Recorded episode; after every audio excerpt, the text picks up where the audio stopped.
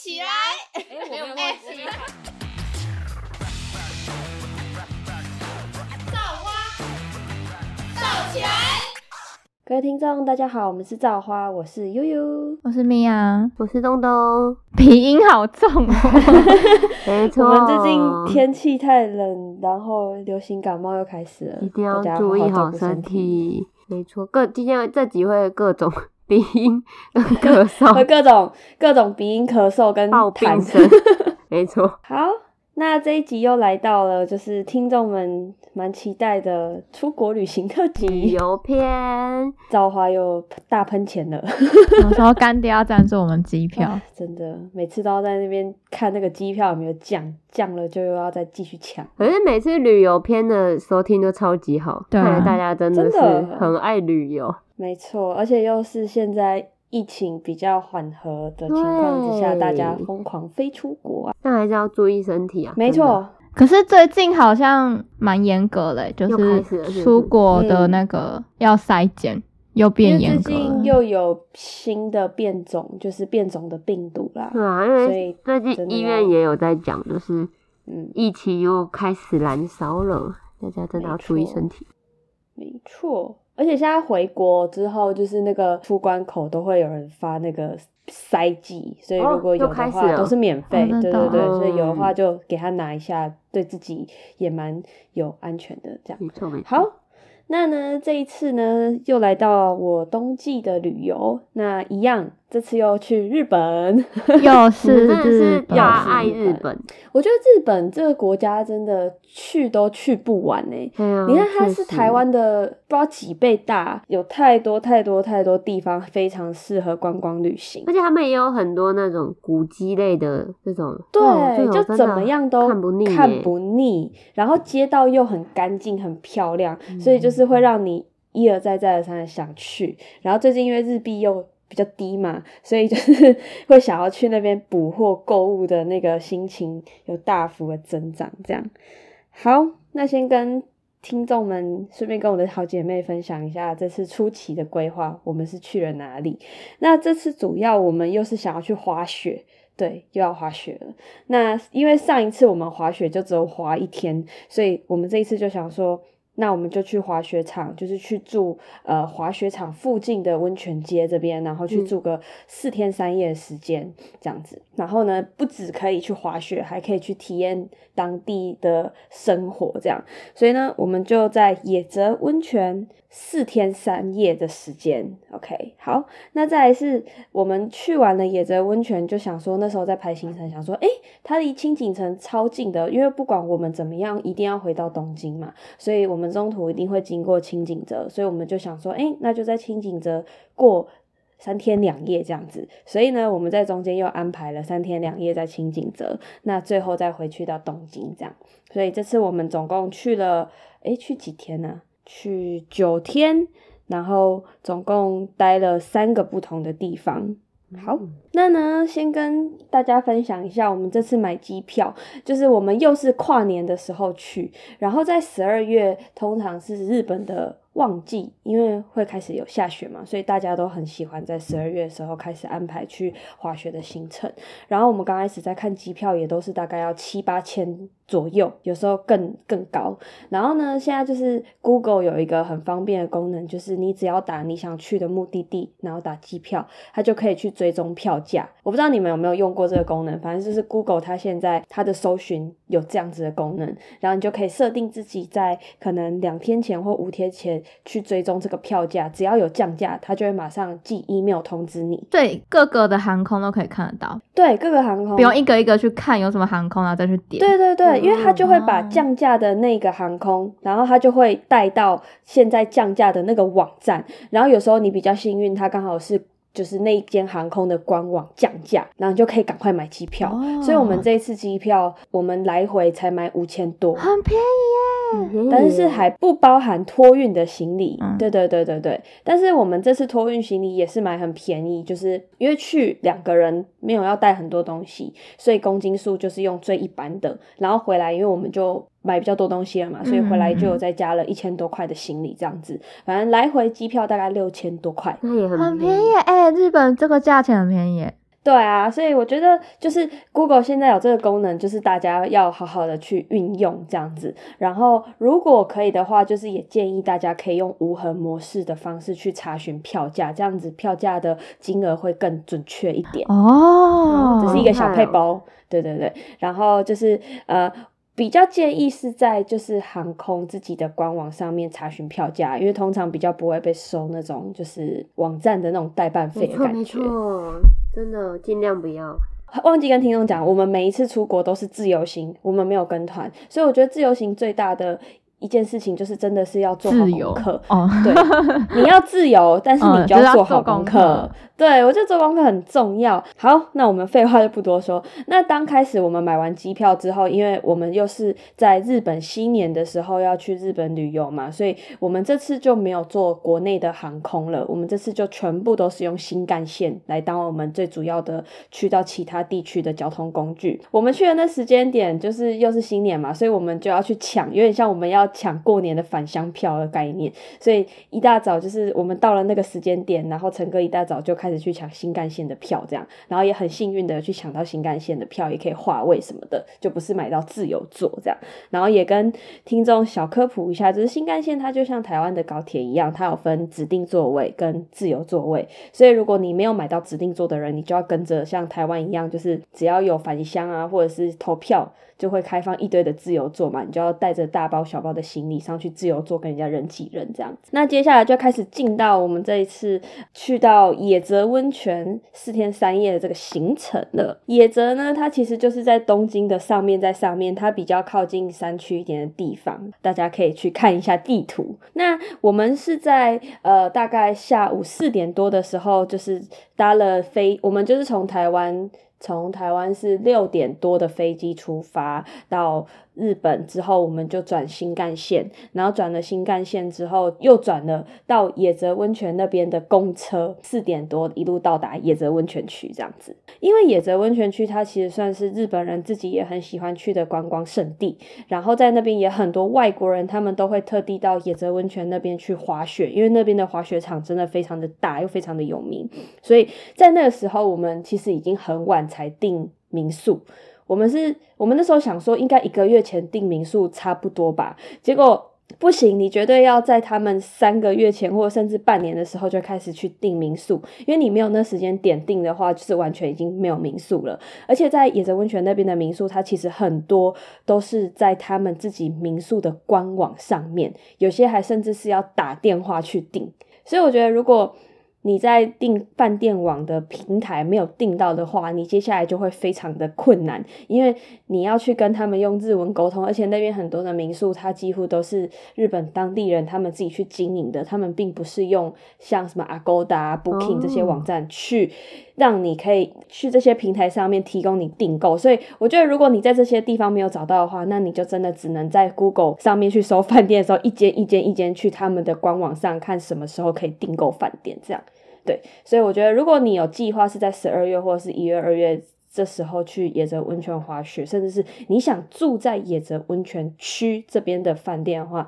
那真的是要提早先订。那因为我们就是太晚订了嘛，所以我们订到后来就是在呃 Booking 上面订到一间民博。日本的民博，它就是房东是住在一楼，旅客住在二楼，就是我们是去真的是住在日本人的家。人，家的感觉，对别人家的概，念哦这样。然后因为当初订到这间饭店的时候，觉得超可怕，因为他就是嗯，他在网络上提供的东西没有很多，他就是用一些呃画质比较差的手机拍一些他们的环境，然后然后哦就是对，然后也没有什么样子的说明，然后甚至是去住的旅客他们也没有写怎么样的评价，大概就是说哦呃环境很整洁之类，就是这种几颗星的概念。然后我们就有在猜想说，应该会是呃老奶奶或老爷爷他们自己去经营的一个民博这样。反正那时候因为我堂哥他是日本导游，然后我那时候就给他看一下我们住的附近，因为那时候我们一直在想说。要不要再找其他的旅店？就是有点怕怕，怕说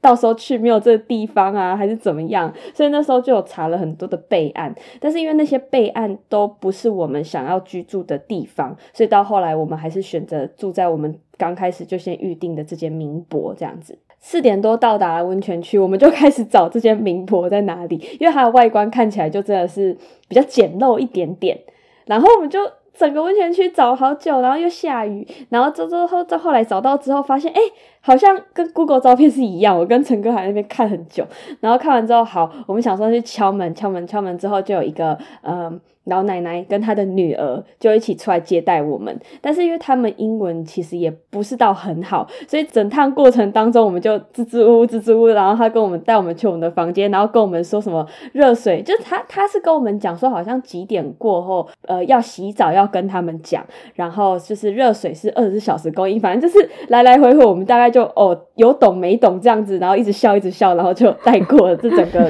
就是房间介绍，对对对，然后到后。后来他们就问我们说，就是隔天早上要几点起来吃早餐？因为他们就是有帮我们备早餐这样。那我们也跟他们讲说，哦，大概八点或七点这样。好，反正就跟他们沟通完之后，我们就在房间休息一下。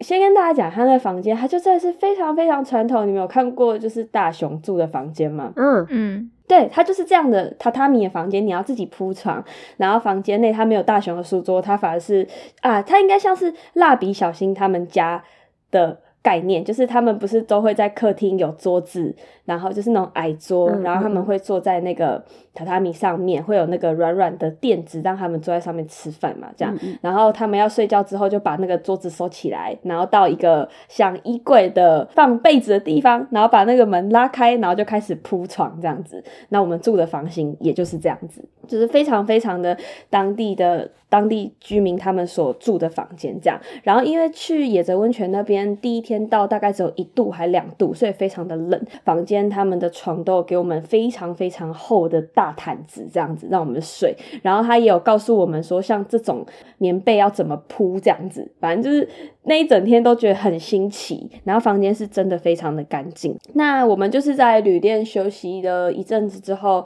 就也差不多要出去吃吃晚餐了，所以我们就到外面去随便。吃个汉堡啊，然后吃个牛排，然后再到附近的呃杂货店去晃晃，然后我们就回旅店。然后我们出发时间是十二月三十一号，就是跨年夜，所以我们跨年也没有过怎么样，因为我们那天其实我们十二月三十一号去，本来是他野泽温泉区的滑雪场，他们会放烟火，但是因为下雨下太大了，所以我们在出发前一天看一下官方网站，他就说因为下雨下太大，天气不好，所以取消了烟火这个活动，就觉得蛮可惜的。不然当初很期待会住在温泉区，有一个原因也是因为想要在日本看烟火。那所以，如果之后有想要去野泽这边跨年的话，我觉得可以先看一下野泽滑雪场它的官方网站，看一下他们有没有什么特别活动，然后注意一下当地就是的时间。接下来就是，反正十二月三十一号晚上，我们在外面吃完晃完之后，就回到我们的民博去看红白艺人大赏。那我是蛮推今年的红白艺人大赏，我在那边看了一整个晚上，这样子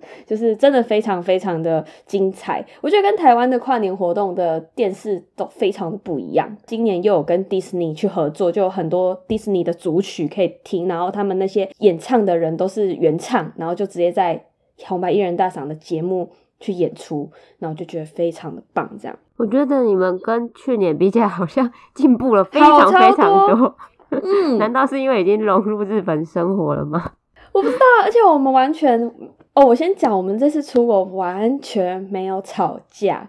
完全没有，就是听众应该都还记得，我们之前都还在浅草的那个，对，就是两个都长大，不知道是我长大还是他长大，还是我们怎么了？懂得互相了，好可爱哦！完全没有吵架，所以我们就很 peace 的度过了第一天。然后因为 第一天我们两个都超早睡，大概十一点就睡了，因为想说明天一早。八点就要去滑雪了，所以我们也不想要在外面混太久，这样，所以我们就早早睡。然后第二天一早，就是民宿就帮我们准备早餐，看那个早餐真的是非常非常非常丰富。就是老奶奶她在厨房煮了一堆的，像是呃炸物啊，然后溏心蛋啊、煎鱼啊、冻豆腐，就是类似这种东西，丰富的感觉。然后还有日本他们会吃的那个年糕汤，我觉得看真的超级丰富，然后就。吓到，道地的想说天呐，觉哦真的非常的到地。就如果有兴趣的话，可以去我 FB，就我 FB 才会放我的日志啊。听众没有 FB 之后，就分享我们在日本生活到现实动态给听众看，这样子。先讲一下，就是我们这次住的旅店，因为太冷的关系，所以它每一间房间都是有放暖气的。我觉得这是一个非常贴心的地方，因为真的太冷了，所以晚上如果没有开暖气的话，真的会冷死。那我们第一天呢，就吃完早餐，我们就刚好又遇到了下大雪。那一天天气其实也没有到很好，因为前一天下雨嘛，隔天就下大雪。那我们就去到出发前往滑雪场。那为什么这次会住在野泽温泉区？其中一个原因也是因为它走路就可以到滑雪场，大概从民宿走到滑雪场只要十到十五分钟就可以到，所以这也是我们为什么会想要住在温泉区的一个原因。这一次到滑雪场的经验，我们也是在呃滑雪场的底下去做了租装备，就是我们完全把装备直接在滑雪场底下去做出租，所以我们也不用在那边说自己带一堆的装备到日本，租装备的钱也都是很便宜，所以我觉得如果要去。呃，野泽温泉滑雪的人真的在附近租装备就好，而且他们应有尽有，也可以先在网络上做预定。然后如果觉得不合适的话，当场也可以去做替换。这样，那接下来呢，就来跟大家分享一下这次滑雪的心得。我觉得我这次滑雪真的进步了超级超级多，因为它的路线比我上一次去的滑雪场还要多非常多，而且整个路的那个平缓度还有坡度真的是跟上次的完全不一样。所以我这一次在去野泽温泉滑雪之前，我还是有先到小叮当去做练习，然后这次去小叮当练习就是去上了三个小时的进阶课程，教练已经教我们学会怎么刹车，所以我觉得跟上一次比较起来是第一个是我的体力变好了，第二个是我学会刹车，我就不会这么怕。大幅的进步诶。对，如果你是新手去滑雪的人，我第一个我比较不建议去滑 snowboard，就是所谓的嗯单板，因为单板它太需要平衡了，而且你刚开始在学，你就要一直起立坐下，起立坐下，我觉得这个会浪费很多时间，所以我会建议就是你要滑雪，第一次滑雪的人都是滑 ski，就是双板的，会比较适合你，因为你两只脚在地上，也不太需要有平衡感的问题。然后再来是我觉得重训也非常重要，就是开始重训之后，然后月经也不是那个时候来，所以你整个人的体力就真的是 up up，直接加一百、嗯，感觉状态良好。对，整个状态就非常的良好。然后开始滑的时候，就是它场地也够大，所以你有非常足够的空间可以让你去练习怎么往前、怎么刹车。如果你是第一次去日本滑雪的人，会建议你找教练。那如果你不想在日本找教练，那至少也要在台湾的。雪场去做一个练习刹车的动作，因为你会刹车，你知道怎么安全的跌倒。我觉得这样子在滑雪的过程当中，你就会是一个很安全的一个运动了。那一整天我们也是就是滑雪滑到中午，然后滑雪场的午餐都非常非常的丰盛，所以我觉得这真的也是跟我上次去就是旮旯那个滑雪场就是汤泽，我上次是去汤泽，这次是去野泽，那就是两个地方它的滑雪场。野泽真的对我来说非常非常的大，然后餐厅里面的东西也非常非常的多样，所以如果要再让我选择一次去滑雪，我会选择野泽这个地方。反正一整天滑雪行程结束之后，就是我们就到下面一点的滑雪场的区域，就是越山上它的雪其实越厚，所以你滑下来的阻力以及雪整个也不会这么的滑。但是我们到下面一点的滑雪场，它的雪就是其实有点像结霜，嗯它非常非常的滑。我跟陈哥，我就一直跟他讲说我不想滑，因为我觉得那个看起来就没有那种雪很厚的感觉。对，就是安全感整个大幅降低。然后，但是我还是坐缆车上去了。然后坐上去之后，我发现干不行，我从头真的是怕到尾，因为它真的太滑了，嗯而且它坡度又比我早上滑的那个滑雪场还要的斜，所以我就整个人就坐在地板上面。我再次坐在地板上，我超想哭。在地板上，对，但是就真的就超想哭，想说干到底是要怎样这样子，反正就一整天就非常的就觉得说怎么会到这里又失败了这样子，然后到后来就是我试图想要站起来，但我发现我完全不行，因为雪真的太滑了，所以我就直接把我装备脱掉，然后我就慢慢的从上面拿着两个板子啊，又拿雪杖，然后就很狼狈这样走走走下来，就就遇到了一个。呃，外国大叔，他就问我说：“就他就用英文问我说我还好吗？我就跟他说我不好啊。然后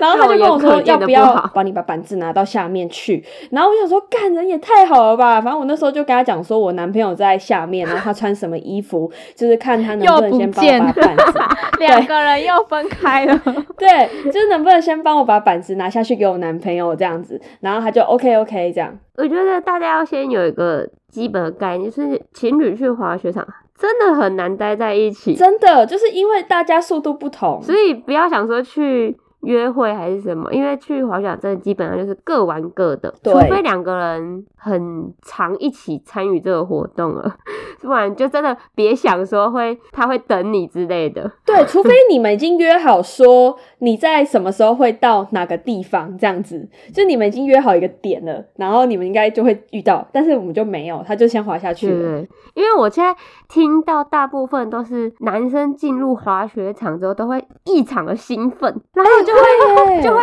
迷失在那堆雪之中，因为我的哎，我的美甲师也说，她的她男朋友超爱滑雪，然后她说一去滑雪场，他就像脱缰野马，然后她说他就很无助的在那边缓慢的走，但是她男朋友已经消失了。对，就是你的速度已经跟不上。还有，哎，我男友也说他想去滑雪，怎么办？我是要担心一下。没错，每个女生就是尽量尽量不要有幻想，这样才比较不会失望，而且也不会对男朋友生气。对，就是你会知道说他一进去就会变成本田的那种概念，就像本田一坐上机车会直接疯掉这样。就是女生自己可以先想好，对，就是先想好啊，不然如不然我就是玩玩雪之类的，可能会好一点。我在旁边堆雪人这样。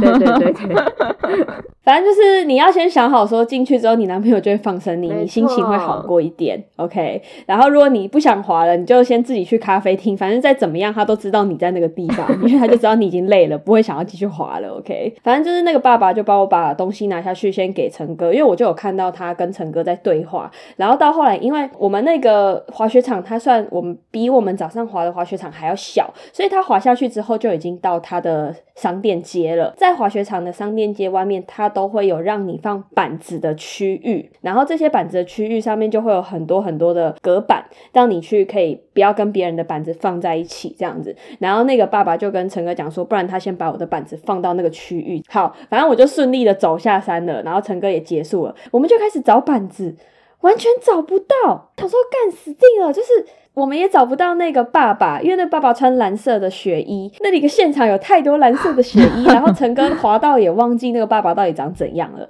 反正我们就怎么找都找不到板子，大概找了快二十分钟，完全没有。我们就想说去那个服务台找那个服务人员，然后那服务人员很好的是他会说中文，所以。他就帮我们广播说有没有看到板子，然后什么什么的，然后到后来，因为真的完全找不到，我超着急的，因为就是那个也是跟滑雪场租的，我就在那边想说，干如果没有，不就要赔一堆钱啊，然后什么什么，然后因为那个服务台人员也看我们很紧张，到后来他们就先跟我说，就是帮我们打电话去给装备店。先跟他们讲这件事情，重点是那个服务人员，他一看到我这么着急，他第一件事情就先问我说我有没有受伤，就是他是先关心，他是先关心你有没有受伤，对，然后他打电话去给那个出租店的时候，出租店的人第一个反应也先问他说我有没有受伤。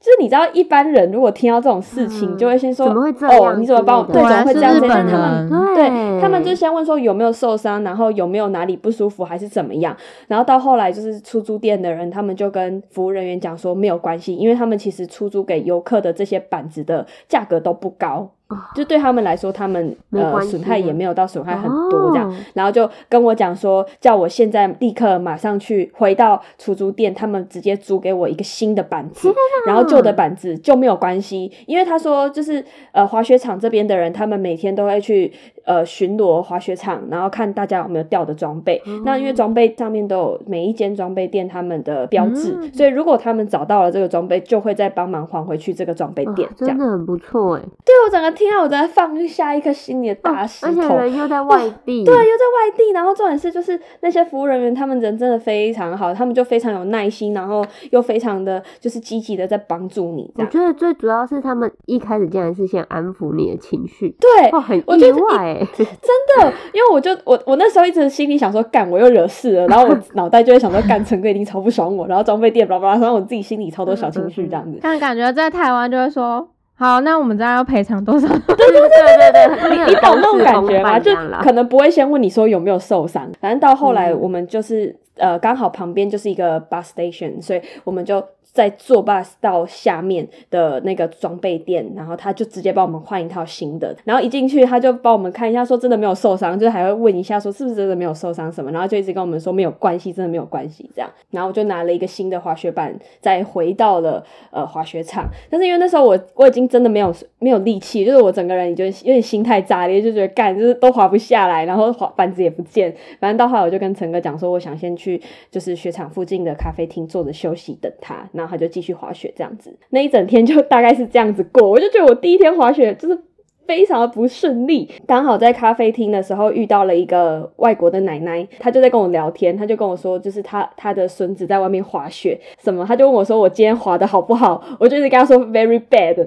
她就问我说为什么，我就说我就跟她讲说，因为我一直跌倒，那个奶奶就说她也都一直跌倒，所以她非常的累，然后就在这个咖啡厅休息。到后来，她就还跟我分享她在等她孙子过程当中，她在那个手绘，就是他在有点像写生，他就画了很多的动物，然后把那些动物画成他们在滑雪的样子，我觉得超级酷。我觉得很喜欢，就是去旅行的第一个原因，是因为你可以跟很多不同国家的人在不同的地点去做聊天啊、打交道这种，然后你可以知道他们现在的心情。我觉得这是我旅行蛮喜欢做的事情。就算我英文非常的不好，我还是会用很破的英文，想要积极的去跟他们聊天，这样子。杨玉真的是伊人呢，我真的做不出这种事对，我也情。说不出。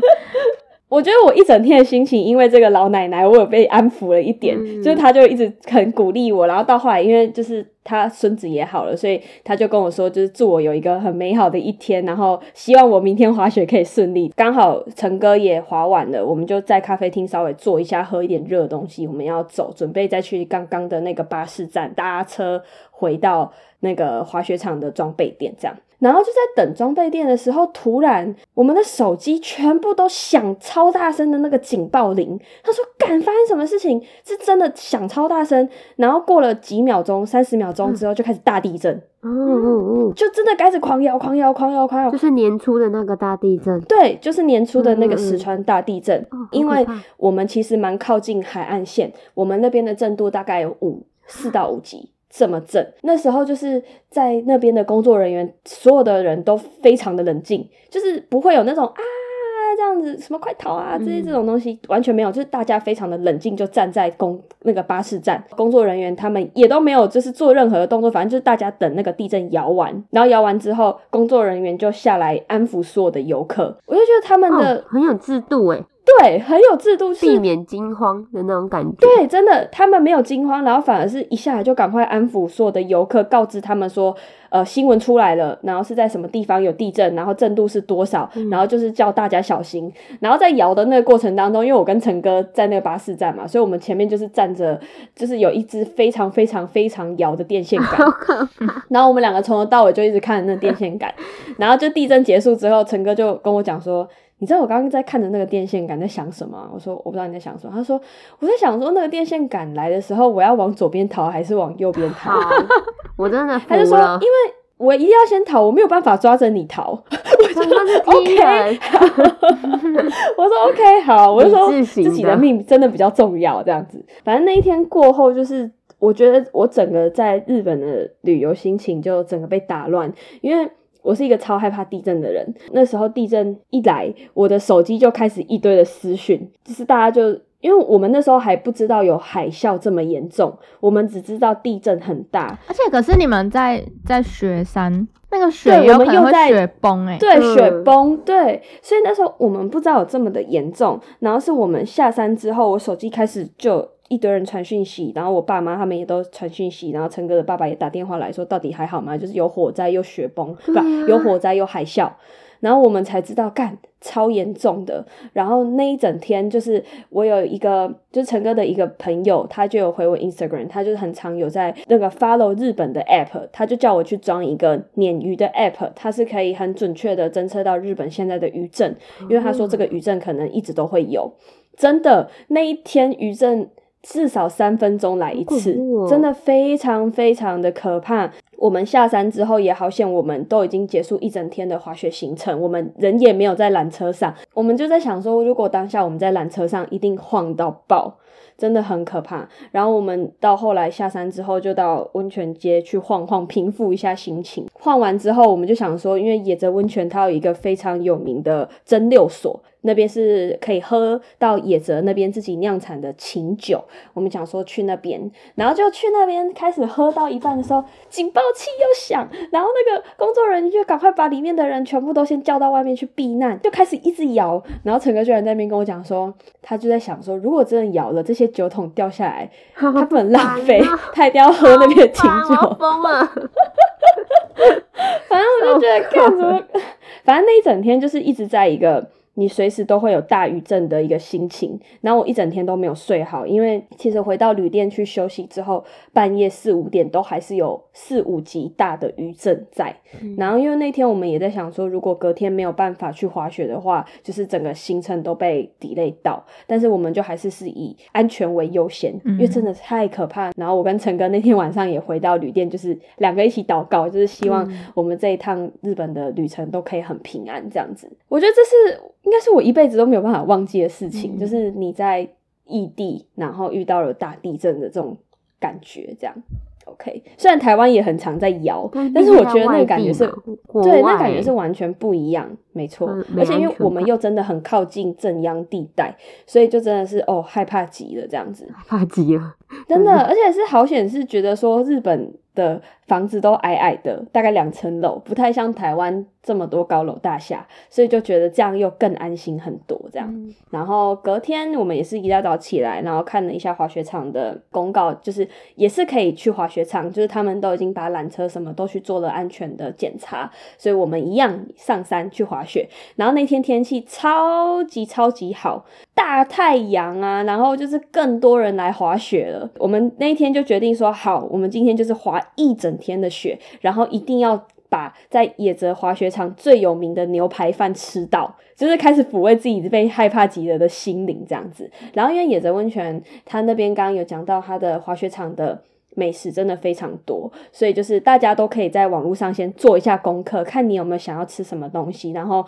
去那一些地方、那一些缆车站，然后去吃那边的美食。这样，这大概就是在野泽温泉的经历吧。我觉得就是因为地震的关系，所以我大概去的四天三夜就完全没有睡好，就是我每天都大概三点就起来，就被地震晃醒来之后，我就都没有睡觉了。所以我那时候一直很想。要离开野泽，我就觉得，干好想去清井泽哦，因为我就看那个地图，清井泽离那边真的是离正阳已经有一段距离了。那接下来呢，我们就是。第二天滑完雪之后，我们就一样晚上到附近去晃晃。在我们旅店旁边也有温泉，所以我们那天晚上就跑去泡了一下温泉，然后喝了牛奶，再跟陈哥去几间酒吧。就是他晚上的行程就是居酒屋跟酒吧，那我就跟着他一起去居酒屋跟酒吧，然后又度过了美好的一天。那接下来要跟大家推荐一下野泽温泉这个地方必去的几个景点啦。第一个是我觉得。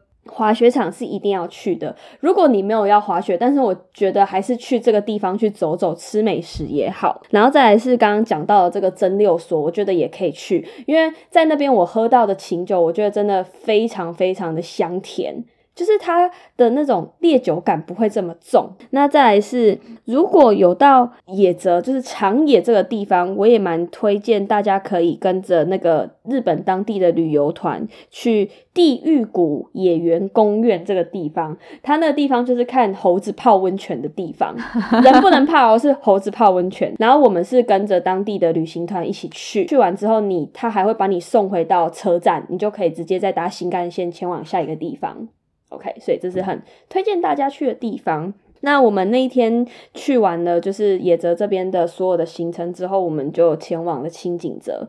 我要先跟你们讲，青井泽真的真的真的非常的漂亮。它真的跟东京、真的跟野泽、真的跟大阪完全不一样。它就是一个非常非常空旷的街道，那个地方走起路来就真的是很舒服，很适合度假的一个地方。我们在青井泽的呃，主要就是要去他们的王子 Outlet。我不知道你们有没有查过这个地方，就是如果要人家会推东京的几个 outlet，那清景泽它大概会是一个首选，就是那边的精品也很多，运动品牌也很多，就是你想得到的牌子几乎那边都有，价格也都很香甜这样，所以就是。呃，在这一次的行程安排，就是有安排了一整天都在这个奥莱去度过，然后在清景泽停留了三天两夜时间。那我们第一天晚上是晚上大概六七点才到清景泽，所以我们就没有安排什么行程，就是在附近晃晃吃饭，然后去逛个 Lowson，逛个全家，就回旅店休息。那第二天我们就去了清井泽的银座通，就是他们的商店街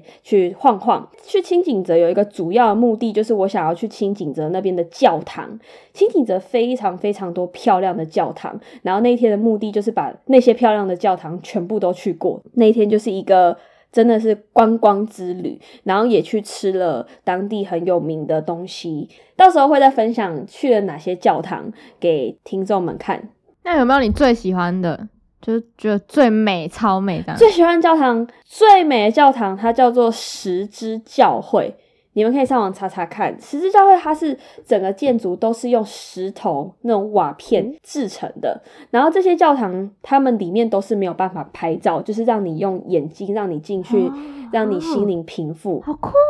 哎，很美。我那时候进去到那间教堂，会很想哭，你知道？我到现在想起来，我都会觉得好感动。他一进去教堂就是有水声，然后有植物，它就是放很多的，好像梦境。对，它就是放的背景就是。放一些诗歌，让你真的是平复你一整天的心情。我那时候一进去，我就觉得干来对了，就是你整个旅行的焦虑就全部都会被真的被平复你的心情，这样。超美的，它晚上也好美哦。我觉得就是真的要去一趟清景泽的教会，非常非常漂亮。那接下来就是那天也将去完了教会嘛，然后也吃了好吃的东西，隔天就一整天都在 out late，。我们真的是从早上十点一开门，一直到七点，晚上七点，我们才逛完，然后才愿意回东京，就是真的是买好买满的一天。如果喜欢日牌的听众，真的要到青井泽奥莱一趟，因为那边真的真的太多，就是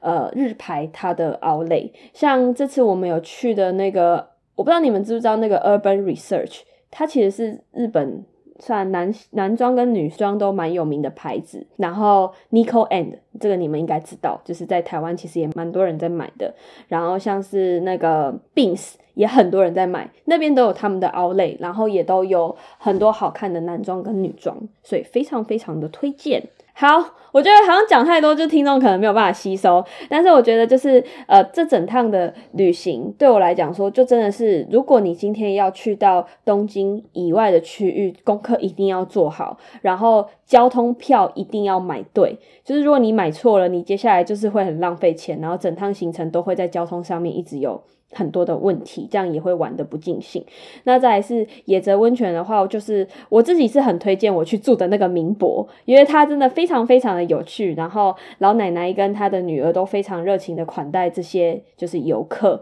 那再来是就是如果你要去滑雪，就是建议是在雪场那边直接出租你的装备。如果你不是专业滑啊，如果你本身自己就有在滑，你就有自己的装备，那当然是带去那边是最适合你。但是如果你是初学者，然后可能你也只会去国外滑雪的人，那就是建议在那边出租装备。那再来是清景泽部分，就是我觉得一定要排三天两夜到清景泽去漫游，因为那个地方真的是我没有办法用言语去说出这个地方有多漂亮、有多舒服，就是真的是去体验，你就会知道，真的是一个非常适合度假的一个小镇这样子。那我们这一集就先到这边，我们之后再来分享东京的 Part Two。好期待！真的。啊，哎，我真的觉得那教堂很美。我刚刚看到那个 秋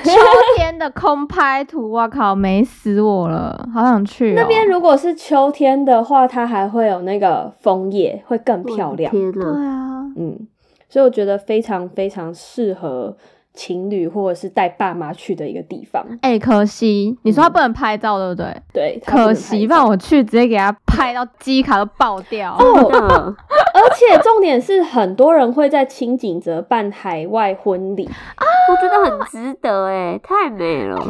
可以考虑哎。对，而且像那个星野集团，哎，你们知道这个吗？星野度假村温泉饭店，他们就是这个教堂就在那个星野温泉度假村里面，所以我觉得就是如果你有计划去清景泽，你又想住度假村的话，那很推荐那个星野温泉度假村这样子。它是白天那个光影，然后跟你晚上那个灯光真的超美，它白天晚上都很美。对啊。没错，而且我们去的时候是有夕阳的时候，所以夕阳又是不一样的、不一样的那个风景。建筑就整个是你一进去到教堂，它就是玻璃，你就可以整个望到对面的山区这样。然后它的光就是很自然的，就是它也没有什么灯，它就是用自然光线让它就是直接洒进来，是真的洒进来那种。教堂里面的桌椅都是有经过设计。非常非常厉害，好美哦！嗯，我觉得就是真的很推荐去那边的所有教堂走一回。还是你可以列一个你走过的清单，然后去踩点，去踩你踩过的点。没问题啊，可以啊，一定可以。我我已经我已经先把那个这次出国的那个懒人包都做好了。我觉得我不知道这次怎么这么的积极，